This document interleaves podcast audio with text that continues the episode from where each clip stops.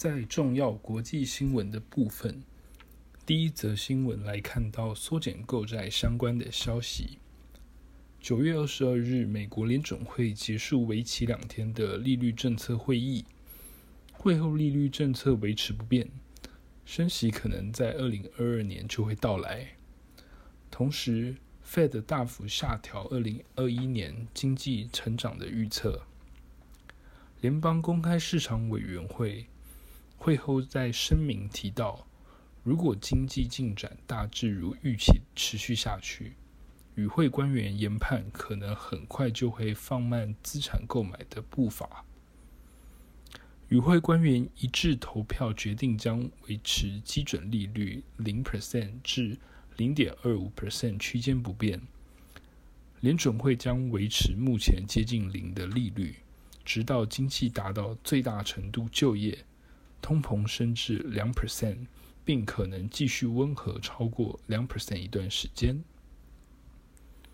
第二则是关于美国举债上限的新闻。美国联准会主席鲍威尔九月二十二日表示，如果美国国会在未来几周内不能提高政府的举债上限，因而导致美国债务违约，届时。美国联准会将无力保护金融市场或美国经济免于受到严重损害。鲍威尔在利率政策会议会后表示，及时提高举债上限非常重要，这样美国才能在到期时支付本金。鲍威尔接着说，若无法拉高上限，可能会对经济和金融市场。造成严重损害，任何人都不应认为联准会或其他人在违约时能够充分保护市场或经济。第三则新闻来看到白宫半导体峰会的消息，白宫将在九月二十三日举办半导体线上峰会。知情人士透露。英特尔的执行长基辛格将与会，且苹果、台积电等重量级企业也将派代表出席。晶片荒迟迟无法缓解，这已是美国商务部长雷蒙多今年举办的第三场半导体高峰会，主题将是因应变种病毒对晶片供应链的影响。以及如何缩小晶片厂和消费者之间的供需落差。白宫国家经济委员会主任迪斯也将参加。接下来进到三分钟听股期的部分。那第一则，我们看到在精英期货的部分，精英受惠客户在 PC 主机板拉货力道提升。且迷你电脑与工业电脑等业务随着商用市场成长，同时八月缺料的问题略为缓解，单月的营收达二十九点六九亿元，月成长三十三点二 percent，且年成长三十四点七二 percent，创二零一八以来单月新高，累计一到八月的营收为一百九十一点四三亿元。年成长十六点三三 percent，也创近三年同期新高。今以台湾国家队之名，与印度的 Sonalika 公司签订四方合作发展备忘录。近期受惠于母公司大同股价上扬，精英期货周四呈现开高走高，上涨八点五一个 percent，挑战前日高点。接下来看到南电期货的部分，日前外资的投行高盛认为，在 ABF 与 BT 带来可观的营运贡献，因此调升南电的目标价格。此外，里昂、统一投顾与凯基投顾也纷纷调升南电的营运预期。由于南电 ABF 与 BT 载板产线第四季维持满载，并强调营运没有淡季。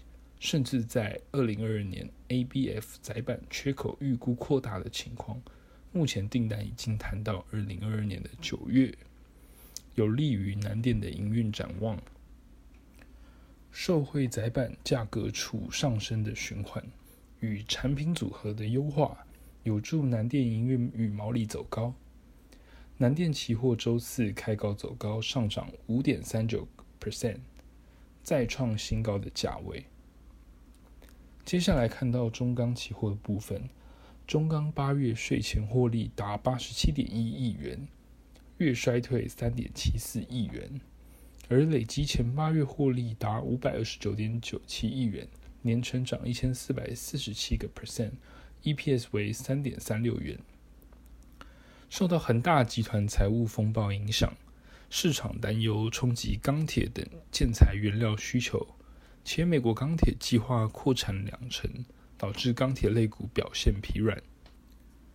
中钢十月与第四季内销盘价开平高盘，但预期短期的需求受疫情影响，可能递延释出。此外，近期钢铁原物料价格走低。导致钢价欠缺上攻的力道，也抑制市场买气。中钢期货周四呈现弱势整理格局，无力回补空方缺口。以上就是今天的重点新闻。下周同一时间持续锁定元大旗新闻。谢谢各位收听，我们下周再会。各位投资人，大家早，今天是九月二十四号。欢迎收听今天的元大旗新闻。首先追踪中国恒大事件的进展。中国恒大将按照规划支付债息，令市场担忧的情绪降温。同时，也传出中国人行可能提供九百亿美元支援银行产业。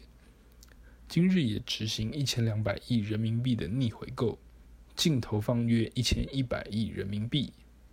提供市场资金活水，因此可以留意恒生科技期货相关的交易机会。接着带您看到昨晚美股盘后的消息：华尔街关注白宫半导体峰会，对恒大危机担忧有所缓解，加上投资人早已就联准会缩减购债消息做出反应，美股四大指数齐扬。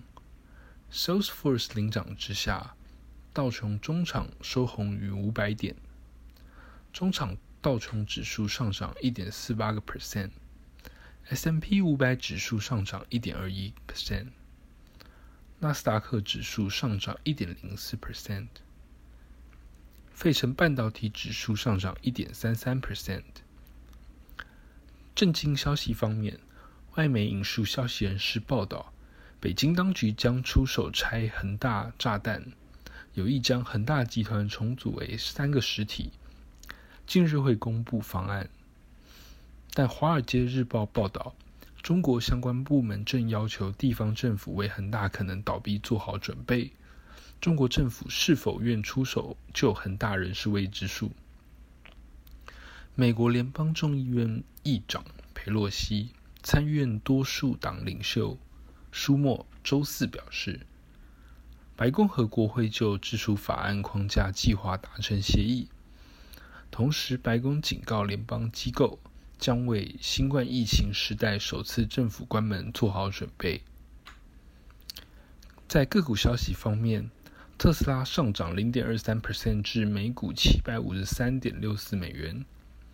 韩国经济日报周四报道，三星电子击败台积电。将拿下特斯拉新款自动驾驶晶片 HW 四点零的订单。辉瑞上涨零点五五 percent 至每股四十四点一九美元。美国食品药物管理局周三批准辉瑞新冠疫苗加强剂的紧急授权。该加强剂可用于六十五岁以上长者、十八岁及以上或有严重疾病与高风险者。在接种第二剂疫苗至少半年后接种加强剂。